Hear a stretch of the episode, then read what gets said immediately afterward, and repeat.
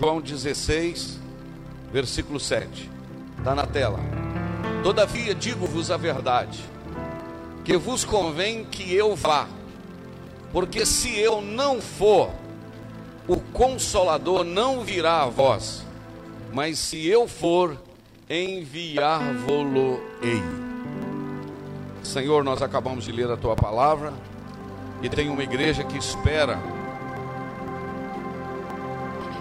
pela tua voz. Há pessoas também nos acompanhando pela internet que desejam ouvir uma palavra, uma palavra que eu não tenho, mas o Senhor tem, uma palavra que, se ela não vier do Senhor, não há o que fazer. E eu me coloco simplesmente como instrumento nas mãos do Senhor. Empresto a minha mente, o meu coração e a minha voz, humildemente, para que o Senhor use, me use e que a tua igreja seja edificada. Eu oro em nome de Jesus. Amém. Os irmãos podem se assentar. Meus irmãos, na terça-feira passada eu preguei sobre o pai desconhecido, ou melhor, é o pai desconhecido. Eu não vou repetir porque a mensagem ela foi explanada com, com clareza. Ela está no canal da igreja, ela está no YouTube, no canal, no meu canal do YouTube. Eu espero que os irmãos que têm acesso à internet acompanhem as redes sociais da nossa igreja, né? Que é o Facebook, que é o YouTube. E esta semana mexeu muito comigo. Eu estou lendo um livro da editora Mundo Cristão. O título desse livro é O Pai Desconhecido. Eu não, não terminei de ler, mas eu baseei somente no tema é, é um assunto que eu já preguei outras vezes, mas eu gostaria de compartilhar com os irmãos esta noite aqui sobre o Deus desconhecido. Todos nós que estamos aqui esta noite, que já servimos ao Senhor por um tempo, ou mesmo os novos convertidos estão chegando, nós sabemos e temos convicção que nós servimos um Deus trino, faz parte do nosso credo, isto é, nós servimos a um Deus que não, nós não somos unicistas, que é Jesus tem hora que ele aparece como Pai e como Espírito, não. Nós somos, cremos na doutrina da Trindade. Apesar da Bíblia não ter a palavra Trindade, como a Bíblia também não tem a palavra Bíblia, não tem a palavra Lúcifer, e muitas e não tem a palavra milênio, né? Existem algumas palavras na Bíblia que nós citamos que elas não estão na Bíblia, mas elas fazem parte do contexto. Assim é a palavra trindade. Ela não está na Bíblia, mas ela está inserida. Então, isto é, nós servimos um Deus trino. O que é a trindade? A trindade é a união de três pessoas em uma só divindade. E há um credo chamado credo de Atanásio, que ele foi. É, demorou alguns anos para ele ser definido como credo, isto é, aquilo que cremos demorou do ano 298 ao ano 373, isto é, mais de 80 anos para ele ser concluído. É, esse Atanásio ele foi é, um patriarca de Alexandria e ele esteve no concílio de Nicéia combatendo contra o arianismo que pregava contra a doutrina da Trindade. E esse credo, chamado credo de Atanásio, diz que nós adoramos, acompanhe comigo porque eu vou pregar, é uma, é uma matéria teológica, né? Então, é, é uma matéria bíblica, mas ela depende de você se esforçar um pouquinho para compreender. Então, é, a trindade, o credo de Atanásio define como sendo: adoramos um Deus em trindade, três pessoas, esta trindade em unidade, sem confundir as pessoas mas sem separar as substâncias. Olha que coisa profunda. Adoramos um Deus em trindade. Esta trindade, ela é uma unidade. Nós não confundimos as pessoas, que é Pai, Filho e Espírito Santo, mas nós não conseguimos separar as substâncias. Isto quer dizer que assim como o Pai é Deus, o Filho é Deus, o Espírito é Deus. Assim como o Pai é eterno, o Filho é eterno, o Espírito é eterno. Assim como o Pai é todo-poderoso, o Filho é todo-poderoso, o Espírito é todo-poderoso. Assim como o Pai é onisciente, o Filho é onisciente, o Espírito é onisciente. Assim como o Pai é onipresente, o Filho é onipresente, o Espírito é onipresente. Assim como o Pai é, é, é santo, o Filho é santo, o Espírito é santo. São três pessoas, adoramos um Deus trino, sem separar, ou melhor, sem é, é, separar a substância, mas sem confundir as pessoas. Então, diante disso, por exemplo, na obra da salvação, o Espírito Santo convence o homem do pecado, da justiça e do juízo. A Bíblia diz: a fé vem pelo ouvir e ouvirá palavra de Deus. Então o Espírito Santo convence o homem do pecado, da justiça e do juízo. O filho perdoa e o pai recebe o pecador perdoado. Posso falar de novo para se alegrar, você se alegrar? Aleluia. Preste sua atenção aqui no pregador. O Espírito Santo convence, o filho perdoa e o pai recebe o pecador perdoado. Amém. Existem alguns tipos de doutrinas, os unitaristas, que dizem que é, o, o, Pai é criador, o Filho é criatura e o Espírito Santo é um ser impessoal. Isso é uma doutrina, isso é público, eu posso falar, defendida pelas testemunhas de Jeová. O Pai é criador, é um monoteísmo radical que rejeita a Santíssima Trindade. Eles dizem que o Pai é criador, Jesus é criatura e o Espírito Santo não é uma pessoa, é uma força ativa. Meus irmãos, biblicamente nós podemos provar de Gênesis a Apocalipse que os atributos que um possui, os outros possuem Aleluia. Jesus não é um ser criado, Jesus é Deus igual ao Pai. Por isso que no livro de João, capítulo 1, versículo 1, diz: No princípio era o Verbo, e o Verbo era Deus, e o Verbo estava com Deus. E o texto seguinte diz que todas as coisas, olha aí o 2: todas as coisas foram feitas por Ele, e sem Ele nada do que foi feito se fez. Sem ele, nada do que foi feito se fez. E aí eles dizem que o Espírito Santo é um ser impessoal, é uma força ativa. Mas nós provamos em toda a Bíblia que o Espírito Santo é uma pessoa. Quando eu estou dizendo que o Espírito Santo é uma pessoa, eu não estou falando de corporeidade, que o Espírito Santo tem corpo. Eu estou falando que ele é uma personalidade, isto é, que ele tem vontade, que ele tem inteligência e que ele tem emoções. Amém? Isso é um assunto tremendamente profundo. Existem outros tipos de doutrinas, por exemplo, como o triteísmo, que diz que são três deuses separados, divididos uns dos outros. Mas existe também um, uma outra doutrina que é o sabelianismo. O sabelianismo diz que o Pai foi no Antigo Testamento, o Espírito Santo é no, é no Novo Testamento, e, ou melhor, Jesus foi no Novo Testamento e o Espírito Santo é hoje. Quer dizer, o Pai era no passado, o Filho foi quando ele nasceu, e que o Espírito Santo é hoje mas nós esta noite em alto e em bom som para transmitir pelo mundo inteiro, nós continuamos dizendo que no Antigo Testamento estava presente o Pai, o Filho e o Espírito Santo, que quando Jesus estava na terra estava presente o Pai, o Filho e o Espírito Santo, e que hoje no período da graça está presente o Pai, o Filho e o Espírito Santo. Então, esta, estas doutrinas que nós estamos pregando são doutrinas elementares, meus queridos irmãos. E é interessante que em Gênesis capítulo 1, versículo de número 1 e 2, coloca para nós, Aloia. Gênesis 1, 1 e 2 diz assim: No princípio criou Deus o céu e a terra. Deixa aí, a palavra Deus aí do hebraico é Elohim, que expressa plural, mais de uma pessoa. Veio o versículo 2: E a terra era sem forma e vazia, e havia trevas sobre a face do abismo, e o Espírito de Deus se movia sobre a face das águas. Se o Espírito Santo movia, é porque ele é vivo, é porque ele é uma pessoa. Agora, Apocalipse, capítulo de número 22, e o último versículo, versículo, ou melhor, o versículo de número 17, lá no fim da Bíblia diz assim: E o Espírito e a esposa dizem: Vem, e quem ouve, diga: Vem, e quem tem sede, venha, e quem quiser, tome de graça da água da vida. Satanás é que na Bíblia, no livro de Gênesis, ele disse cheguei. E no livro de Apocalipse, Satanás disse fui. Mas o Espírito Santo estava presente no início e continuou presente no livro de Apocalipse.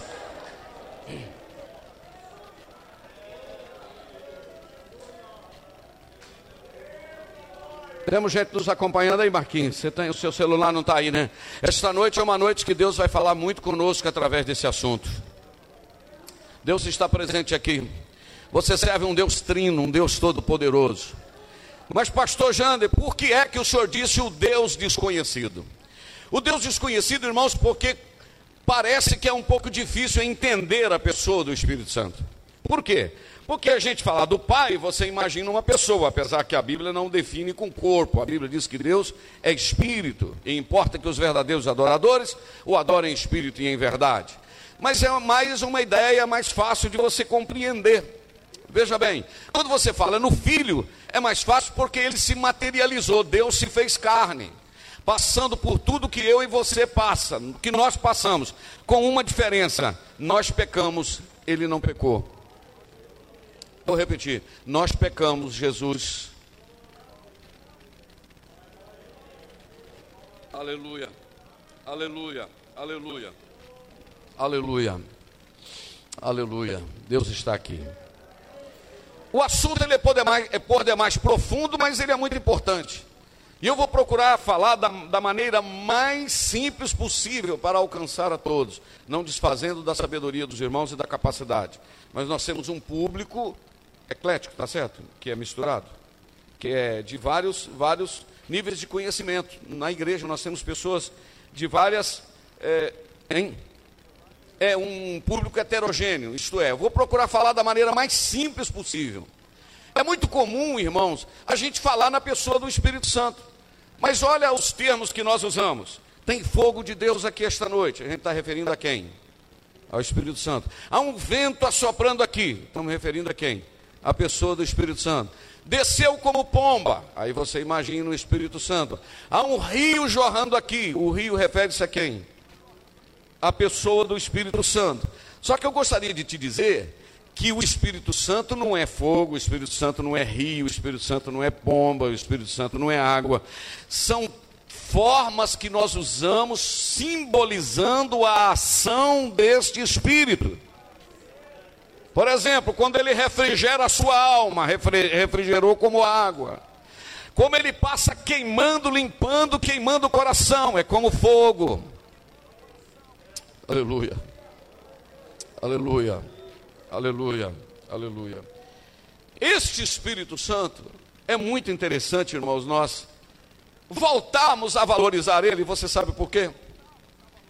Primeiro, porque ele é Deus, assim como o Pai e o Filho é. E segundo, porque nós estamos vivendo a dispensação da graça, a dispensação do Espírito Santo.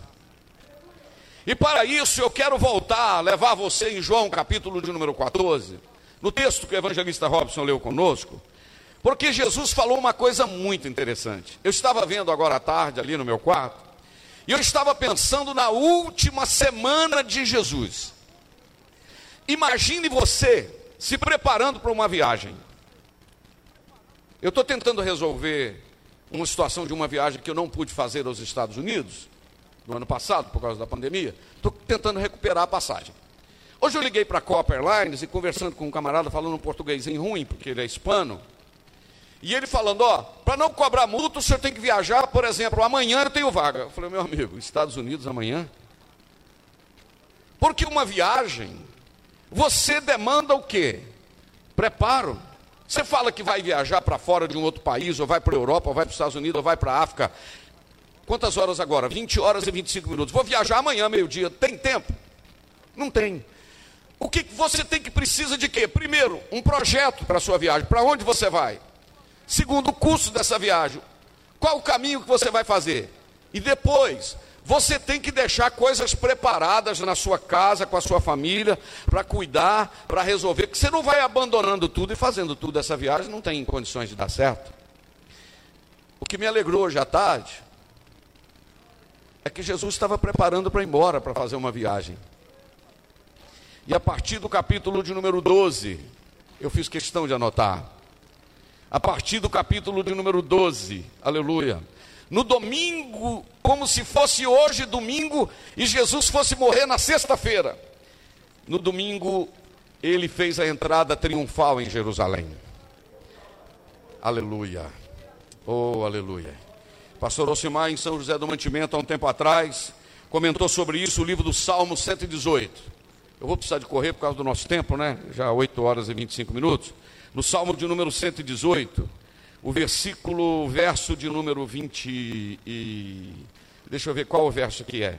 É o versículo de número 23, diz assim: Foi o Senhor que fez isso, e é coisa maravilhosa aos nossos olhos. Coloca o número, o versículo de número 24. Esse é o dia que o Senhor fez. Regozijemo-nos e alegremos-nos nele. Olha o versículo de número 20, 25. Ó oh, Senhor, ó oh, salva, Senhor. Nós te pedimos, ó Senhor, nós te pedimos, prospera. Ora o 26. Bendito aquele que veio em nome do Senhor, nós vos bendizemos desde a casa do Senhor. O que, que isso tem a ver com o que o senhor está falando aqui? É que no domingo que Jesus entrou em Jerusalém montado no jumentinho, aleluia, esse é o dia que o Senhor fez. Essa profecia aí que você lê, o dia de uma festa, dia de um evento, você pode até ler, mas o versículo é profético dizendo: Esse é o dia que o Senhor fez, o dia que o Senhor iria entrar em Jerusalém montado num jumentinho. Agora o versículo de número 25 diz assim: O povo dizia: Ó, oh, salva no Senhor, te pedimos. Agora vê o 26, por favor. Bendito aquele que vem em nome do Senhor. Como é que o povo gritava quando Jesus estava entrando em Jerusalém? Bendito o rei que vem em nome do Senhor. Só que você está falando em português. Eles gritavam em hebraico dizendo: Baruch Rabab sem Adonai. Baruch Rabab sem Adonai. Em hebraico: Bendito o rei que vem em nome do Senhor.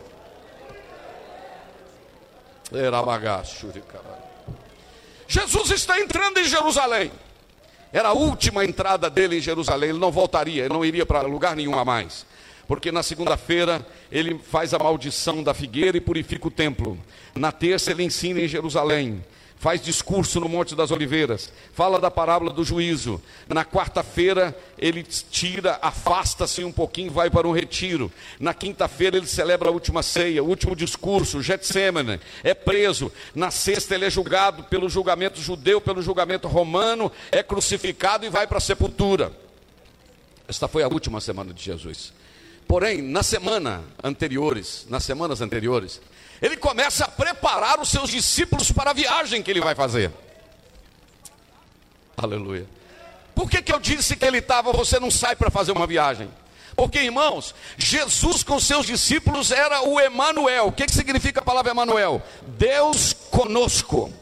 Então, se esse Deus não estará mais ou não estaria mais com os discípulos, ele não poderia desaparecer uma hora para outra e deixar os discípulos de qualquer jeito, porque seria o fim das coisas.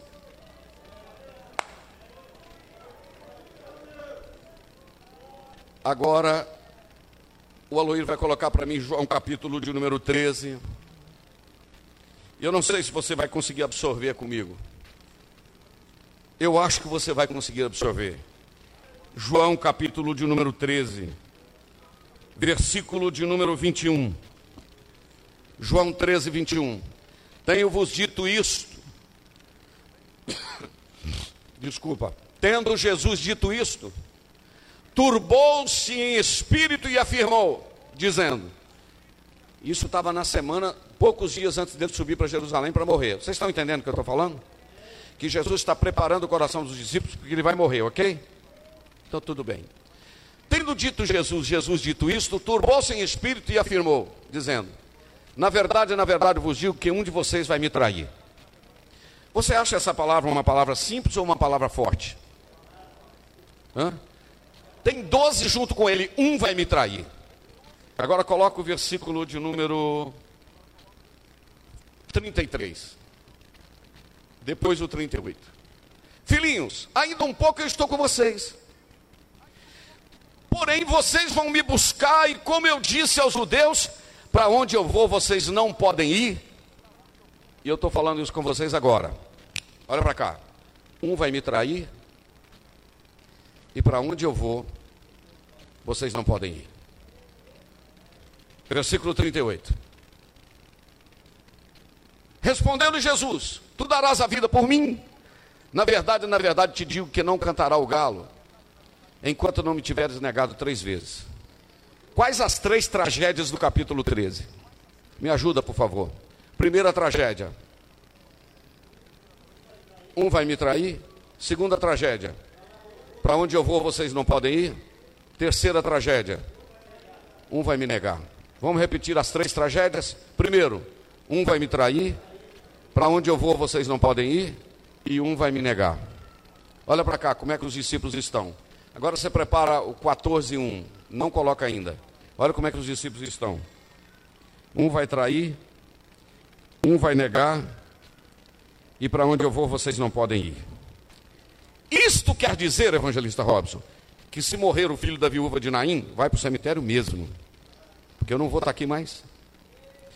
Se faltar pão e peixe, vai passar fome mesmo. Se acabar o vinho, vai ficar sem vinho mesmo. Se o Lázaro morrer, vai continuar mal cheiroso no sepulcro.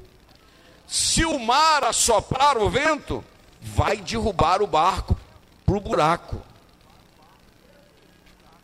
Se o vento assoprar, vai dar um barulhão e o barco vai a pique mesmo.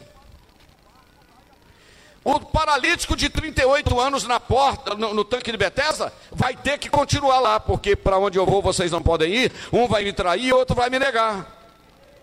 Aí os discípulos estão assim: acabou o nosso ministério. Acabou. 14, 1 agora. Só que tem um detalhe, meus filhos. Olha na tela. Não, não, não. Olha para a tela. Não, olha para a tela, crente. Enquanto os discípulos estão lá todos detonados, Jesus disse assim: Ei, eu estou vendo que vocês estão com o coração arrebentado, turbado, entristecido, contristado. Mas deixa eu falar um negócio com vocês: não se turbe o vosso coração. Eu esperava mais, mas deixa para lá. Não se turbe o vosso coração, credes em Deus e credes também em mim. Eu estou falando que para onde eu vou vocês não podem ir. Versículo 2: Mas na casa do meu pai tem muita morada. Tem gente que não sente, mas tem gente que sente, não é verdade? Na casa de meu pai tem muita morada. Se não fosse assim, eu não teria dito, vou preparar vos lugar. E quando eu for e vos preparar lugar, eu virei outra vez e eu vou levar vocês para mim mesmo, para que onde eu estiver, estejais vós também.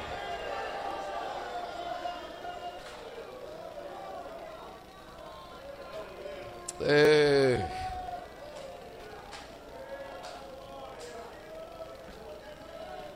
Vê se você consegue entender isso aí, crente. Eu vou deixar você pensar nisso aí.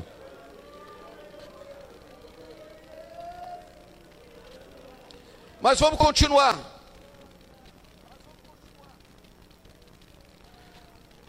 Versículo de número 4. Vou precisar dele. Mas vocês sabem para onde eu vou e conhecem o caminho. Versículo 5. Disse-lhe Tomé: Senhor, Irmão, camarada está com Jesus tem três anos e meio. É igual crente na igreja 10, 15, 20 anos. Você faz uma pergunta do, do beabá. Ele não sabe responder. Me desculpe a franqueza. O Tomé falou: Senhor, a gente não sabe para onde o senhor vai, não. Como é que a gente vai saber o caminho? Porque Jesus falou: é, eu estou indo e vocês conhecem o caminho. Tomé falou: a gente não conhece, não, Senhor. A gente não conhece o caminho, não. Agora olha o que está escrito. Disse-lhe Jesus: Tomé, ô Tomé, eu sou o caminho, Tomé. Eu sou a verdade, Tomé. Eu sou a vida, Tomé. Agora preste atenção nessa palavra. Ninguém vem, não é ninguém vai ao Pai, ninguém vem ao Pai, senão por mim. Agora Isaías 30, 21, por favor.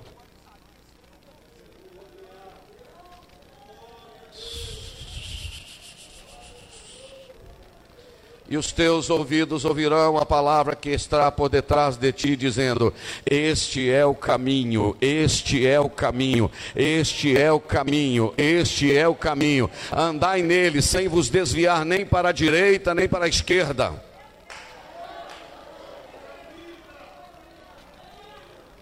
Vamos voltar para João. Presta atenção. Nós fomos para Vitória quinta-feira para comprar aquele carro. E mesmo numa estrada que nós estamos acostumados a ir, O que, que nós colocamos no nosso celular, Robson? O GPS. Por quê?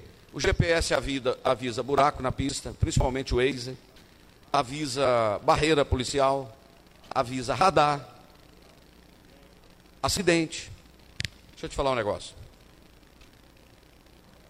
A gente conhece o caminho. Só que no caminho tem percalços. A gente colocou o GPS para receber os avisos. A gente sabe que Jesus é o caminho que leva para o céu. Só que Jesus falou: Eu vou, mas eu não vou deixar só o caminho, não. Eu vou deixar o guia. Tem gente que não entende, mas deixa para lá.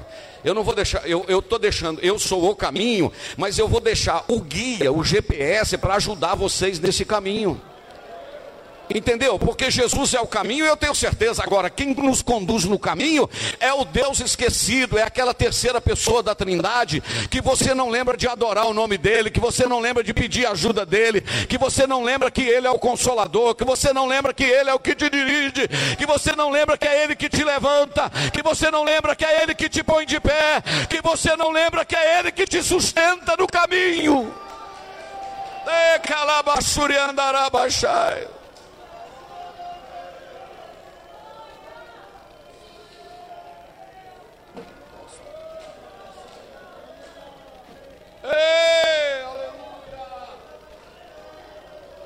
Aleluia!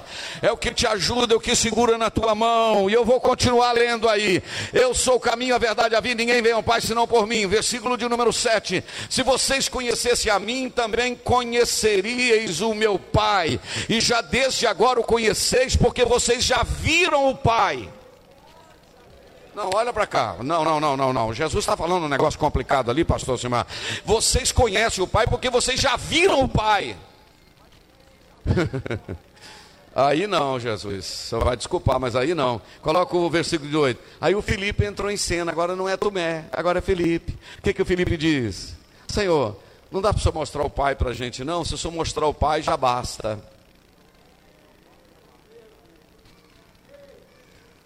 O camarada está junto com Jesus tem três anos e meio.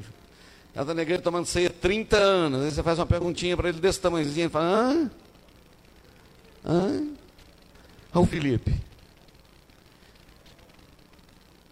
Felipe, eu estou há tanto tempo convosco e não tem desconhecido o Pai Felipe. Quem me vê a mim, não me tem desconhecido. Será que vocês não me conhecem ainda? Deixa eu ler o versículo de novo para não acrescentar nada. Disse-lhe Jesus: Estou há tanto tempo convosco que não me tem desconhecido, Felipe.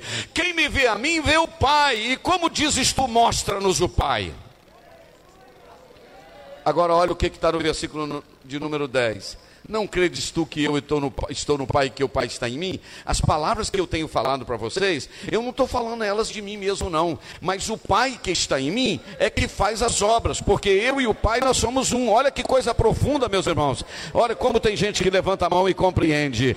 Versículo de número 11: Crede-me que eu estou no Pai e o Pai está em mim. Crede ao menos por causa destas mesmas obras. Versículo 12: Na verdade, na verdade vos digo que aquele que crê em mim também fará as obras que eu faço e as fará maiores do que essa, porque eu vou para o meu Pai. Eu estou despedindo de vocês, eu estou indo para o meu Pai. E tudo quanto vocês pedirem ao Pai em meu nome, eu farei, para que o Pai seja glorificado no Filho. Agora olha o versículo de número 14. Se vocês pedirem alguma coisa em meu nome, eu vou fazer. Agora olha o 15: Se vocês me amarem, vocês também vão guardar os meus mandamentos, porque os meus mandamentos não são meus, eu recebi do meu Pai. Agora olha o versículo 16. Não, aí não, aí, aí é que Jesus está consolando. O caminho, andai nele, aí é que Jesus está consolando. Ele está preparando para a viagem. É como alguém dizendo: Eu estou indo viajar, mas eu vou deixar um outro para ficar aqui no meu lugar. Eu estou deixando um para tomar conta aqui, ok? Aleluia. Agora vamos ler junto no 3. Vamos ler junto no 3, eu já vou terminar. No 3, vamos lá. 1, 2, 3. E eu rogarei ao Pai, e ele vos dará outro consolador A palavra outro de Gálatas 1 é heteros. Olha aqui para minha mão. Heteros, isto é, de natureza diferente. Por isso que quando o homem vai casar, o camarada é, vai falar sobre o seu sexo, ele fala hetero, natureza diferente. Como o homem é diferente da mulher. Deus criou homem e mulher. Não adianta querer parecer. Deus criou homem e criou mulher. Vou repetir: criou homem e criou mulher. Acabou. E não adianta vir querer vir, não, porque o camarada é que vai decidir o que, que ele vai ser. Ele pode tentar decidir, mas se for homem, vai continuar com próstata. Se for mulher, vai continuar com útero.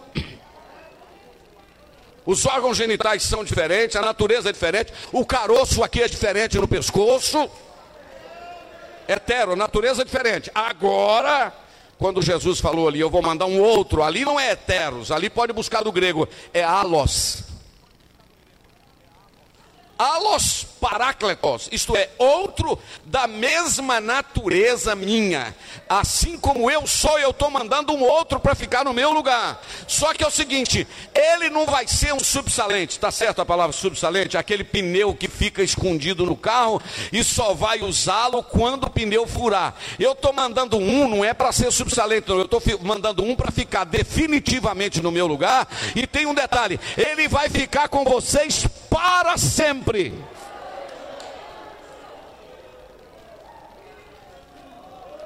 Agora coloca para mim, obrigado, viu, Aloy, pela sua eficiência. João capítulo 16, versículo de número 7, que é o que eu li. Aí eu já vou terminar. O tempo já acabou. João 16, 7. Todavia, digo-vos a verdade, que convém que eu vá. Porque se eu não for, o outro consolador não virá a vós. Mas se eu for, assim que eu chegar lá,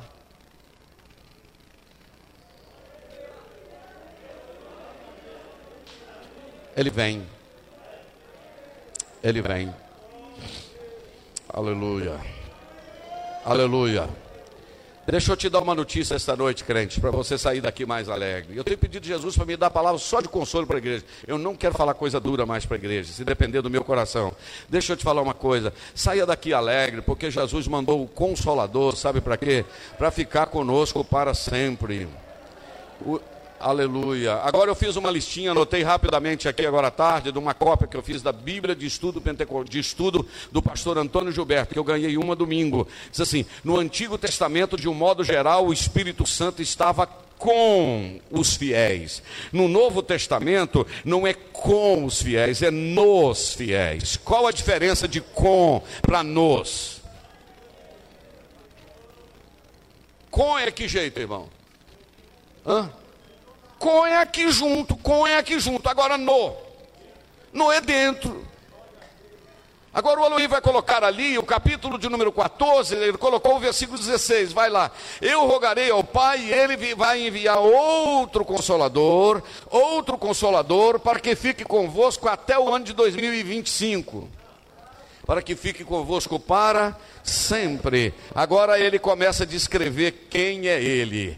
Esse que eu vou enviar para ficar com vocês para sempre é o Espírito da Verdade Vou repetir: o Espírito da verdade, que o mundo não pode receber, o camarada na idolatria, na prostituição, no pecado, na pornografia, metido no pecado, na prostituição, em todo engano, não vai dizer que tem, não, porque a Bíblia está dizendo que o mundo não pode receber, não pode receber, porque não o vê nem o conhece, mas vós o conheceis, porque ele habita convosco e estará em vós, isto é, dentro de vós.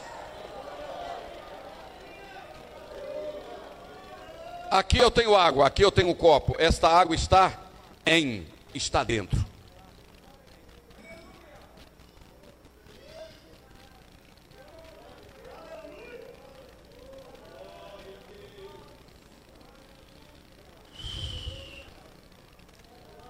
Antigo Testamento era com. Novo Testamento é dentro. Agora, irmão, não me leve a mal o que eu vou falar. Eu já disse para vocês, eu não quero pregar mensagem dura, a não sei que Deus me der. Eu não consigo crer.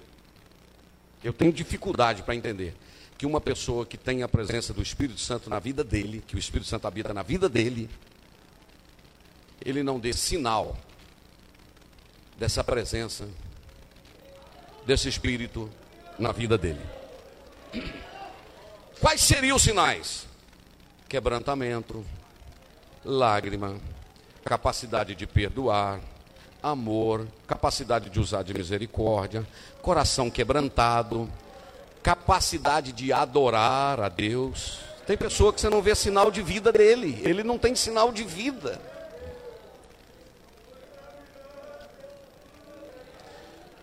Um crente que tem a presença do Espírito Santo testifica do que Jesus faz na vida dele. Tem amor pela casa do Senhor, não chega e fica do lado de fora batendo papo, ele entra, entendeu? Quando precisa de estender a mão, ele estende a mão. Quando precisa de usar de misericórdia, usa de misericórdia. Ele é diferenciado, ele tem medo de pecar, ele tem temor de pecar. E se ele pecar, ele corre imediatamente para os pés do Senhor, diga: "Me perdoe, me perdoe, me perdoe. Não me lance fora da tua presença, não retire tires de mim o teu Espírito Santo.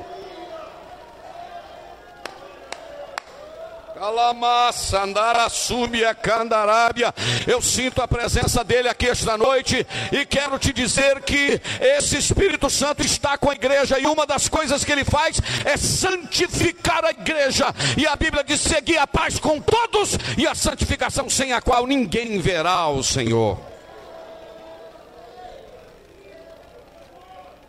Eu não estou falando de santificação só externa, irmão. Eu não estou falando de, de, desse farisaísmo que muita gente vive. É, não sei o que, que. Não, não, não. Eu estou falando de santificação que começa aqui dentro.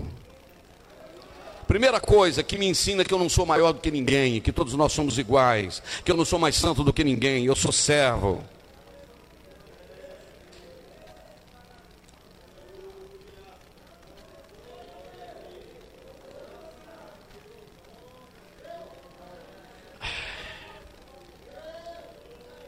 John Stott, um grande escritor inglês, morreu há 4, 5 anos atrás talvez, disse que antes do Senhor Jesus mandar a sua igreja para o mundo pregar, ele mandou o Espírito Santo para a igreja. Antes dele mandar a igreja para o mundo, ele mandou o Espírito Santo para a igreja. Entendeu como? Então, esse Espírito Santo, que é o Deus desconhecido, porque já são 10 para as 9, eu estou falando há 45 minutos. Eu queria falar somente alguns tópicos com vocês aqui. Eu disse que no Antigo Testamento ele estava com, no Novo Testamento ele está em. E eu poderia citar aqui, na vida de quem ele esteve no Antigo Testamento, alguns. Bezaleel, Josué, Gideão, Jefté, Sansão, Saul, Davi, Amazias, Amizai, um servo de, de Davi, Daniel, os profetas, os escritores do Antigo Testamento. No Novo Testamento, começa com Maria, vai para João Batista, vai para Isabel, Zacarias, Simeão, Ana, Jesus, o Espírito do Senhor já vai estar sobre mim, Paulo, a igreja de Atos, Estevão, e aí vai.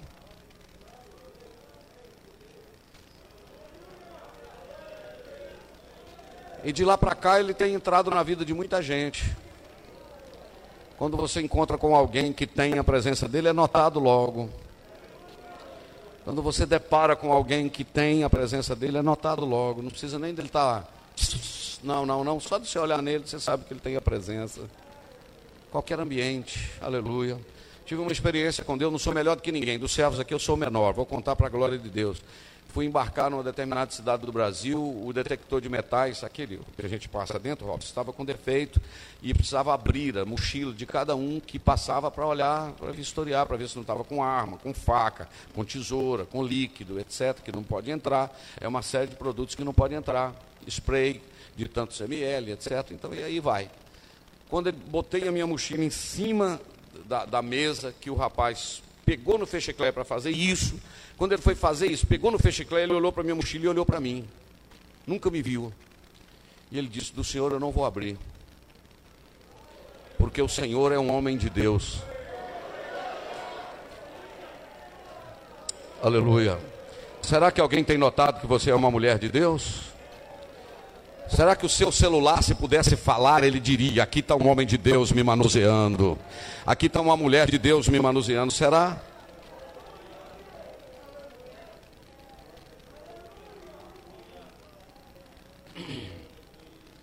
Ele é chamado de Espírito de Deus, ele é chamado de Espírito Santo, ele é chamado de Espírito de Cristo, ele é chamado de Espírito de adoção. Ele estava presente na criação, no dilúvio, na vida de Moisés, na, na vida de líderes, como eu citei aqui. Mas eu quero te dizer que Ele é o que distribui os dons, Ele estava nas epístolas presente, mas eu vou terminar lhe dizendo: já que o Espírito Santo é Deus, primeiro, ele não pode ser esquecido. Já que o Espírito Santo é Deus, eu vou lhe fazer quatro perguntas. Número um, por que você não o adora como Deus? Vou repetir a pergunta. Já que o Espírito Santo é Deus, por que você não o adora como Deus? Segundo, já que o Espírito Santo é Deus, por que você não fala com ele?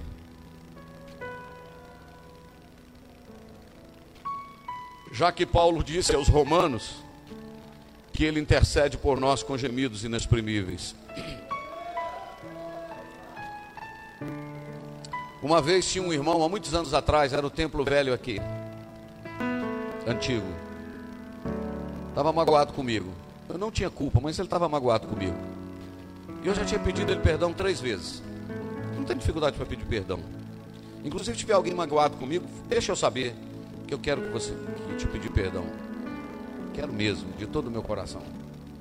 Pode me procurar, eu tenho, eu sou uma pessoa acessível. E eu estava de joelho dobrado no canto, eu eh, ali orando, eu era presbítero na época, Senhor, tem misericórdia, aquele irmão.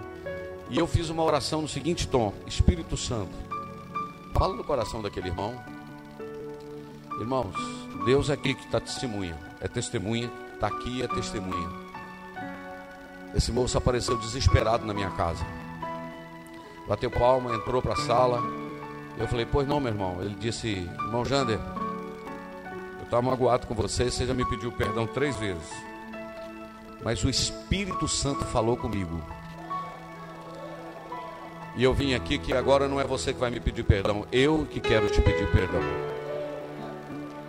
Sabe essas brigas, esses negócios que tem entre pessoas, entre família, entre familiares? Só o Espírito Santo resolve isso, irmãos. Se Ele é Deus, por que você não pede para Ele resolver esses negócios para você? Agora eu tenho um versículo para falar com os irmãos aqui.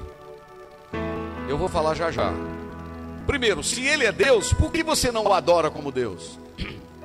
Segundo, se Ele é Deus, por que você não fala com Ele? Terceiro, se Ele é Deus, por que você não submete a Ele? Se Ele quer te direcionar.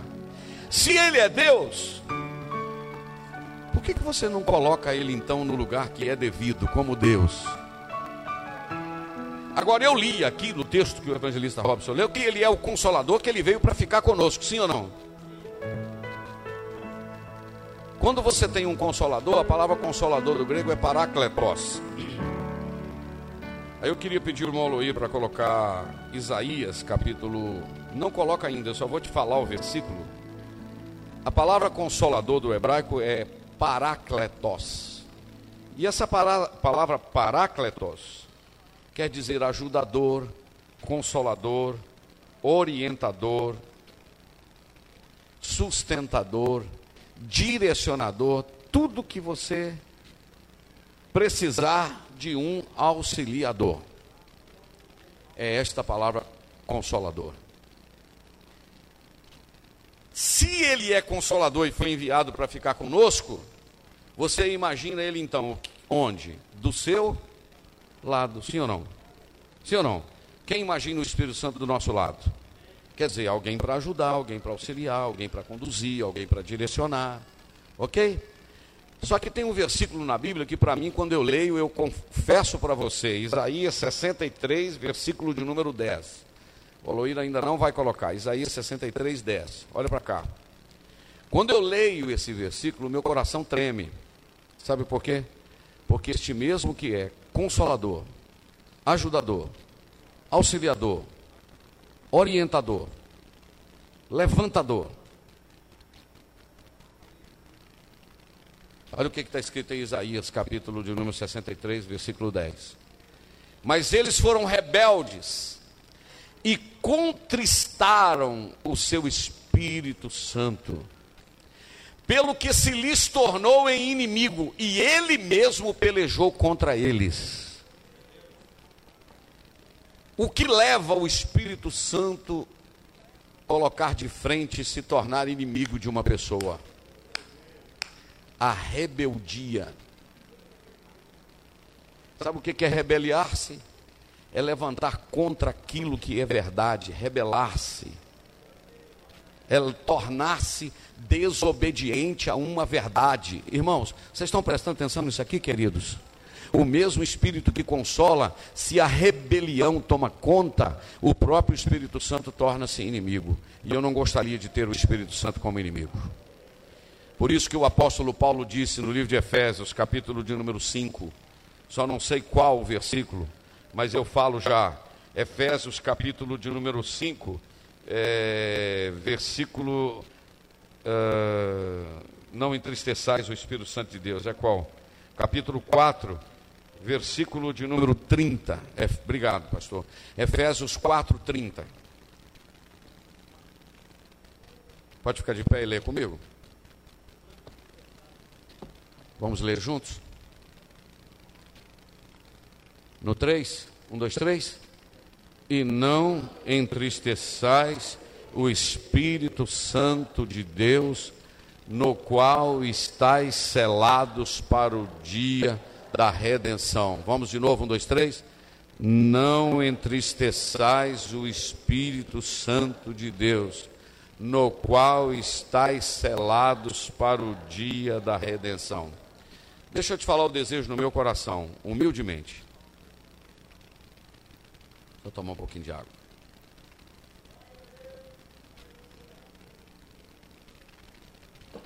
Qual é o desejo do meu coração? É que a partir de hoje você trate a pessoa do Espírito Santo assim como o pai e assim como o filho. Busque um relacionamento com ele. Olha para cá, crente. Te falar de todo o meu coração. Existem coisas nas nossas vidas para serem resolvidas difíceis. Verdade ou não? Existem causas nas nossas vidas que elas são difíceis de resolver. Paulo escrevendo aos Romanos, no capítulo de número 8, ele disse que o Espírito Santo intercede por nós com gemidos inexprimíveis. E Paulo justifica o porquê. Por quê, pastor Jander? Porque ele diz: Nós não sabemos como pedir e mais o que, que diz o versículo? Não lembra?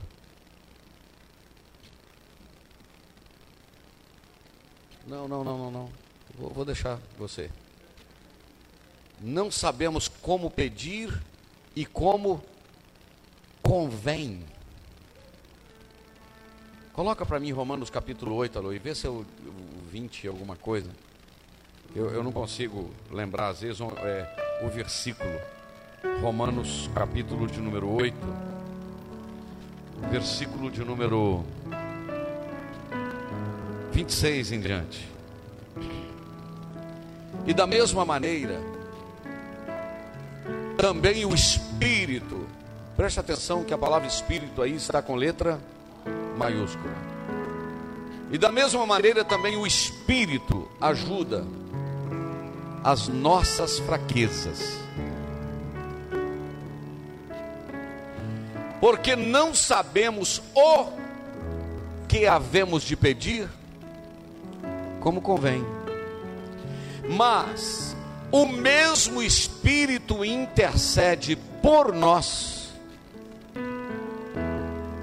com gemidos inexprimíveis.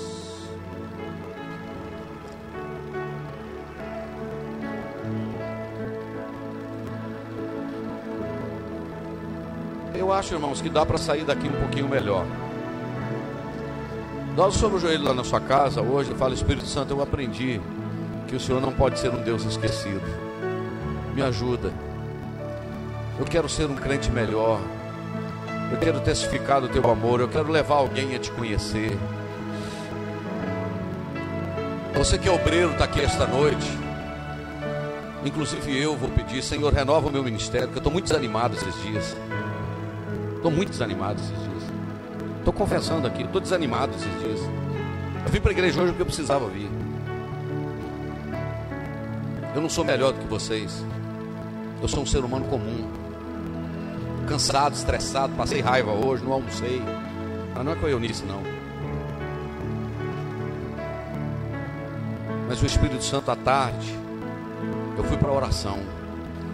E falei, não tenho o que pregar, não sei o que pregar. A Eunice, como sempre usada por Deus, disse: Jander, Deus vai te dar.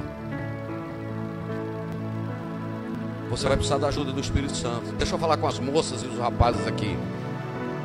Pede o Espírito Santo para te dar uma orientação a respeito desse namoro seu. Se esse rapaz não é crente, não quer nada com Deus, sai fora antes que seja tarde. E você está namorando igual crente, moça? Está namorando, rapaz, igual crente? Você não está passando a mão nessa moça, não, nas partes íntimas dela, não. Você respeita porque ela não é sua mulher, não. Você só pode fazer isso depois que você tirar ela da casa do seu pai, do pai dela. Eu vou falar e sou responsável pelo que eu estou falando.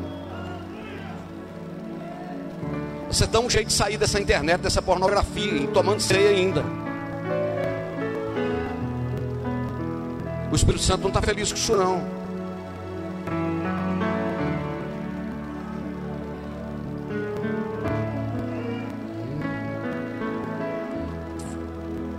Jesus não vem buscar uma igreja para ser santa no céu, não. Jesus vem buscar uma igreja que está santa aqui na terra. Você está achando que casamento é parque de diversão? Você está achando que vida cristã é parque de diversão? Isso aqui é campo de batalha, irmãos. E só o Espírito Santo para nos ajudar. Só o Espírito de Deus para nos fortalecer. Tem hora que você está desanimado, você não quer nem ver Bíblia, você não quer orar, você não quer nada. É nessa hora que o Espírito Santo ficou para cuidar de nós. E ele chega aqui para mim e diz: Jander, você estava desanimado durante o dia, mas agora no final do culto você está animado, porque eu estou te dando a minha autoridade para pregar a minha palavra.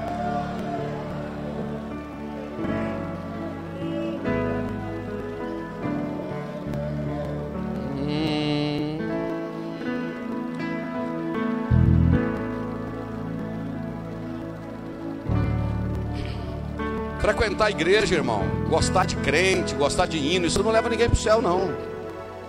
Tem que estar em comunhão com o corpo de Cristo. Tem que estar na presença do Senhor.